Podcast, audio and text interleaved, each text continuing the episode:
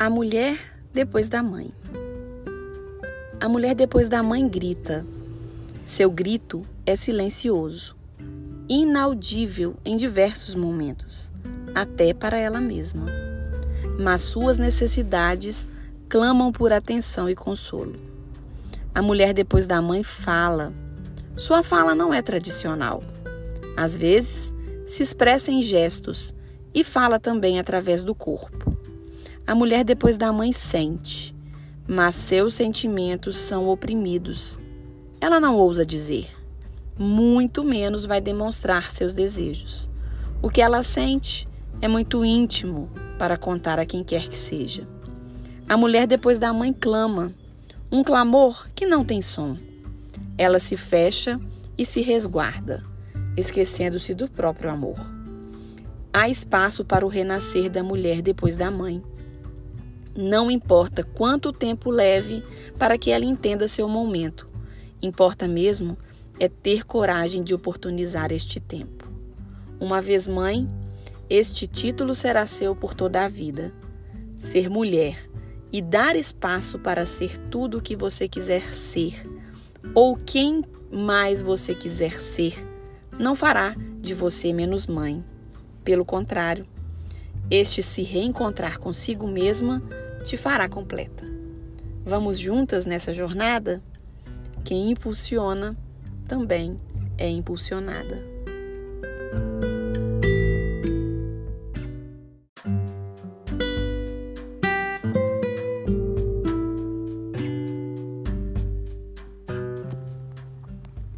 Episódio 55 Liberdade.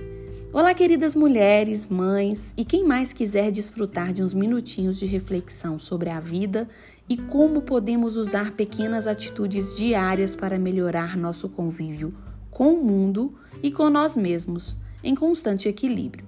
Porque para quebrar as cascas que nos impedem de realizar nossos sonhos, precisamos de muita coragem.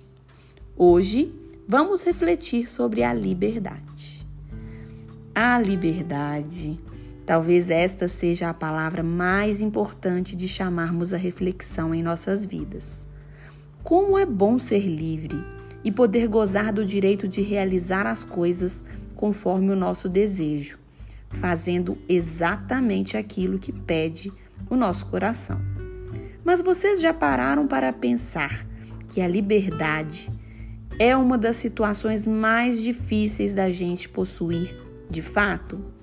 Segundo o dicionário de filosofia, em sentido geral, o termo liberdade é a condição daquele que é livre, capacidade de agir por si, por si só, autodeterminação, independência, autonomia.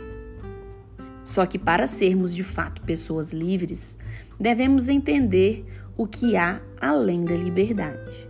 Entender que o nosso direito de ser ou fazer qualquer coisa termina onde começa o direito do outro, e, sobretudo, que para gozarmos da nossa liberdade, precisamos entender também sobre a liberdade dos outros.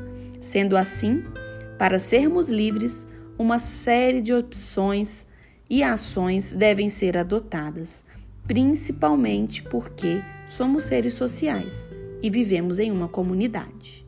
Esta semana, eu os convido a refletirem sobre a liberdade já conquistada por nós ao longo dos tempos e os impactos das percepções de liberdade que cada pessoa observa em sua vida.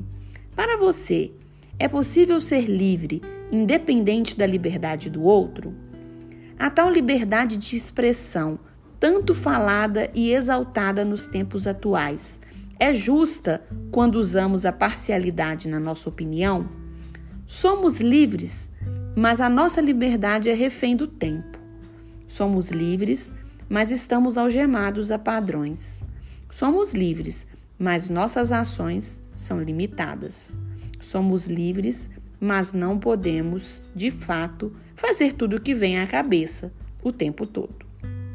Portanto, a percepção da liberdade é diferente de pessoa para pessoa.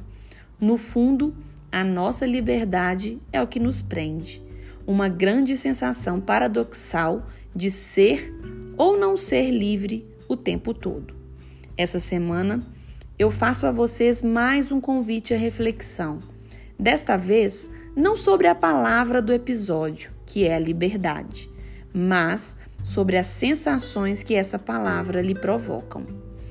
Porque eu, após muito refletir sobre tudo isso, chego à conclusão de que temos a sensação de liberdade em diversos momentos da nossa vida, como por exemplo, quando nos aventuramos em algo novo, onde a sensação do risco batendo no rosto, como uma brisa de verão, é talvez a melhor sensação de liberdade que podemos experimentar. O risco, diante dos desafios, não só nos faz sair da zona de conforto, como também nos mostra que o sentido literal das palavras não está no seu significado, mas sim nas sensações que elas nos proporcionam. É livre aquele que é capaz de desafiar a si mesmo o tempo todo experimentando a vida em todas as nuances e oportunidades. E após refletir essas muitas nuances da liberdade, eu chego à conclusão de que sou prisioneira do tempo, que me limita de inúmeras maneiras das realizações que eu quero fazer através dele. Sendo assim, meu maior desafio é encontrar um tempo de ser livre, além das limitações que eu encontro nos limiares deste tempo. E você, se considera de fato uma pessoa livre? Eu sou Adriana Figueiredo e este foi mais um episódio da segunda temporada do podcast Estreia de Mãe, feito para compartilhar amor e inspirar pessoas, especialmente mulheres, a buscarem o autodesenvolvimento para se ampliarem. Toda terça, uma gotinha de palavras de compreensão feminina para te lembrar que a mulher está aqui, além da mãe.